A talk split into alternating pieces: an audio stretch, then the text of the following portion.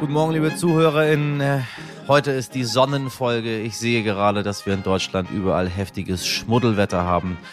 Ich schicke Ihnen so viel ich kann kalifornische Sonne rüber, damit es in Ihrem Herzen aufscheint.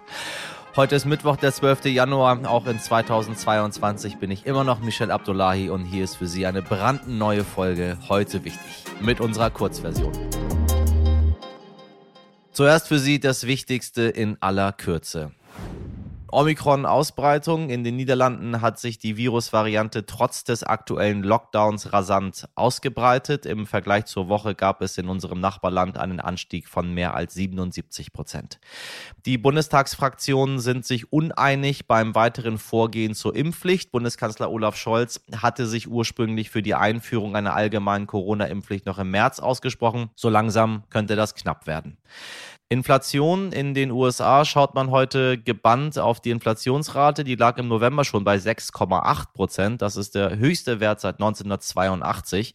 ExpertInnen vermuten einen Anstieg auf 7,0 Prozent. Aus der Corona-Krise resultierende Lieferprobleme, Materialengpässe und geradezu explodierende Energiekosten heizen die Inflation an. Heute wird das Unwort des Jahres bekannt gegeben. Systemrelevant, Impfmassaker oder auch Querdenker waren unter den über 1000 eingereichten Vorschlägen. Beginnen wollen wir heute mit einer Korrektur. Wir hatten gestern behauptet, die Gespräche zwischen Russland und den USA würden auch am Dienstag noch weitergehen. Dies war falsch. Stattdessen waren die Gespräche am Montagabend zu Ende und verliefen laut der EU-Vizeaußenministerin offen und direkt. Konkrete Ergebnisse gab es nicht. Heute trifft sich allerdings der NATO-Russland-Rat in Brüssel und für morgen ist ein Treffen der OSZE in Wien geplant. Es geht um die Situation in der Ukraine. Gestern haben wir es schon geahnt, heute ist klar, unser Klimaschutzminister Robert Habeck spricht das aus, was viele befürchtet hatten. Deutschland wird die Klimaziele in diesem und im nächsten Jahr wohl verfehlen. Oh Wunder, jetzt soll der Turbomodus gezündet werden. Schnell sollen neue Windkraftanlagen und entsprechende Flächen dafür her. Soweit so gut, wobei ich mich schon gefragt habe, warum es keine Sofortmaßnahmen gab, wenn die Prognosen doch so düster sind. Und macht es sich Robert Habeck nicht ein bisschen einfach, indem er die Schuld erstmal der alten Regierung in die Schuhe schiebt? Mein Kollege und Politikexperte Martin Toroxel meint dazu Folgendes. Naja, ganz so kritisch würde ich das vielleicht nicht sehen. Ich glaube, dass Habeck heute sicherlich auch eine bessere Botschaft verkündet hätte. Immerhin war es der erste Auftritt des neuen grünen Superministers und den hätte er sich mit Sicherheit ähm, auch besser vorgestellt. Aber sein Klima- und Wirtschaftsministerium hat so eine, eine Art Kassensturz gemacht heute und da sieht es tatsächlich ähm, für den Klimaschutz ziemlich düster aus. 30 Jahre habe Deutschland gebraucht, um auf einen Anteil von 42 Prozent erneuerbarer Energien zu kommen. Das ist ziemlich wenig und jetzt hat man noch acht Jahre Zeit, um auf 80 Prozent zu kommen bis 2030. So steht es jedenfalls im Koalitionsvertrag. So hat es die Ampelregierung vor. Das ist also eine Menge Arbeit, die da dem neuen Superminister ins Haus steht. Äh, und das Ziel ist sehr ehrgeizig. Und ob er das wirklich schaffen wird, das ist wirklich fraglich. Liebe HörerInnen, wir haben uns heute in der Redaktion mal wieder tierisch aufgeregt. Am vergangenen Freitag wurde bei der Bund-Länder-Konferenz die 2G-Plus-Regelung für die Gastronomie beschlossen. Also der Zugang zur Gastronomie nur für Geimpfte und Genesene mit einem tagesaktuellen Test oder dem Nachweis einer Auffrischungsimpfung. Und jetzt, Bayern und Sachsen-Anhalt machen nun doch wieder, was sie wollen und setzen die Regeln nicht um. Föderalismus in allen Ehren, aber wir sind mitten in einer Pandemie. Sollten wir nicht einen einheitlichen, einen verdammten einheitlichen Kurs zur Bekämpfung von Corona finden? Meine Kollegin und Politikexpertin Nadine Toroxel beobachtet das Geschehen von der Hauptstadt aus. Also ich finde, es müssen ja nicht grundsätzlich überall immer die gleichen Regeln gelten. Wenn man beispielsweise in Schleswig-Holstein ganz andere Zahlen hat als in Bayern, macht es auch durchaus Sinn, dort unterschiedlich vorzugehen. Jetzt ist aber so, dass die Zahlen überall hoch sind und alle warnen eben auch für diese kommenden Omikron-Welle. Deswegen war es ja auch der Sinn dieses Bund- und Ländertreffens, ähm, dass man da einheitliche Regeln, zumindest bei Quarantäne und für die Gastronomie verabschiedet. Und vor diesem Hintergrund hätte es in diesem Fall durchaus Sinn gemacht, einheitliche Regeln zu verabschieden verabschieden. Ich glaube, dass das durchaus verwirrend ist für den Bürger und es ist auch nicht nachzuvollziehen, denn gerade die CDU geführten Bundesländer haben ja noch vor dem Bund-Länder-Gipfel sich darüber beschwert, dass ihnen die Maßnahmen eigentlich nicht weit genug gehen. Jetzt sind es ausgerechnet zwei CDU geführte beziehungsweise ein CSU geführtes Bundesland mit Bayern, die ausscheren und nicht mitmachen und das hat dann schon ein Geschmäckel, da kann man schon den Verdacht haben, dass es da mehr um die Parteipolitik geht als tatsächlich um die Pandemiebekämpfung.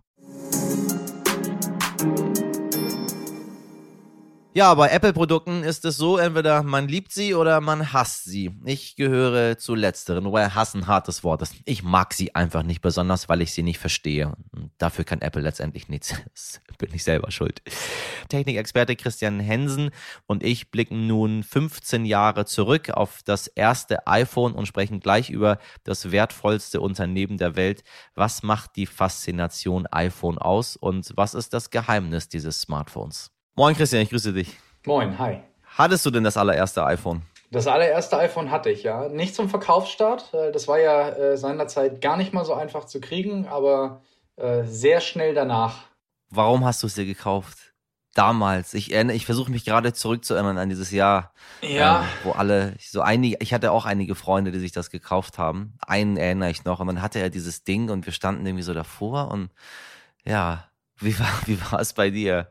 Ja, ich muss dazu sagen, also ich habe es 2008 dann gekauft. Das kam ja 2007, ja. kam das ja raus und dann gab es damals ja noch die Exklusivverträge und du konntest das ja nirgendwo im freien Verkauf war das ja auf Jahre nicht erhältlich, sondern du musst, du brauchtest ja. immer einen Vertrag. Deswegen ja. war das, hat das einfach ein bisschen gedauert, weil ich auch äh, erstmal nicht zur Telekom wollte damals. Ähm, ja. Ach ja, stimmt. Man musste ja zur Telekom. Das ging nicht anders, ja. Es Entweder zur Telekom anders. oder halt von einem Gerät von AT&T aus den USA. Und da musste man dann aber noch damals jailbreaken, damit die deutsche SIM-Karte darin funktioniert. Ja, oh Gott, danke Europäische Union. Vielen, vielen Dank an dieser Stelle von mir ganz persönlich an die gesamte EU, dass dieser Quatsch abgeschafft worden ist. Was glaubst du, wird denn das nächste große äh, One More Thing von Apple werden? Also was kommt als nächstes? Du, der du dich schon so lange damit beschäftigst. Boah, also das Jahrzehnt wird super spannend. Ich glaube, dass ein Ausblick auf die nächsten acht Jahre jetzt noch so gut wie unmöglich ist. Ähm, dieses Jahr ist ja im Gespräch, dass Apple in VR, also Virtual Reality oder Augmented Reality einsteigt mit einer Art Brille. Hm, ich bin mir nicht ganz sicher, ob wir da den nächsten Newton sehen, also quasi ein Gerät von Apple, was mal nicht einschlägt wie eine Bombe oder ob das wirklich der nächste Trend ist, weil ich bei VR und AR sehr vorsichtig bin, äh, was den Hype angeht. Das hatten wir äh, vor vier Jahren, das hatten wir vor drei Jahren und immer hieß es, dieses Jahr wird es der ultimative Trend, aber es fehlt halt die Anwendung. Ähm, ich sehe niemanden mit dieser Brille im Alltag durch die Gegend rennen. Das ist halt sehr nischig. Was ich mir vorstellen könnte, ist, wenn man auch mal auf den Wert von Tesla guckt, der ja auch völlig entkoppelt ist von jeglichen Fundamentaldaten. Richtig. Könnte ich mir gut vorstellen, dass Apple dann doch versucht, in den e-, Elektromobilitätsmarkt einzusteigen, in welcher Form auch immer. Die Barmittel haben die, äh, das Personal versuchen sie zu halten, also sie haben es, aber äh, das ist halt ein stetiges äh, Hin und Her mit den Leuten da im Silicon Valley. Und ähm, das ist für die Gesellschaft so ein wichtiges Thema, dass ich mir schon vorstellen könnte, dass Apple da irgendwas macht. Also ob das nächste große Ding von Apple nur ein Gadget ist, wage ich zu bezweifeln, weil die Zeit der Gadgets ist gefühlt so ein bisschen vorbei. Ich meine, es kommt ja nichts mehr, wo man sich denkt, wow, krass. Also selbst ein faltbares iPhone würde ich erstmal kritisch beäugen, weil ich die bisherigen ja. Geräte einfach überhaupt mir nicht, also ich brauche ich brauch's nicht. So klar, nee, das hat man 2006 auch von, von, einem, von einem iPhone gesagt oder hätte man von einem iPhone gesagt. Aber ich kann mir ein Gadget nicht vorstellen als Marschrichtung für den Konzern. Eher Services, E-Mobility, das könnte ich mir sehr gut vorstellen. Christian, ich danke dir sehr für das Gespräch. Ja, sehr gerne. Das war der Mittwoch, kurz und knapp. Wenn Sie noch mehr zum iPhone oder auch die eine oder andere News mehr möchten, dann klicken Sie mal auf unsere reguläre Langversion, meine Damen und Herren. Ihr Feedback nehmen wir gerne unter heute wichtig at stern.de entgegen. Ich wünsche Ihnen einen tollen Mittwoch. Machen Sie was draus. Ihr Michel Abdullahi.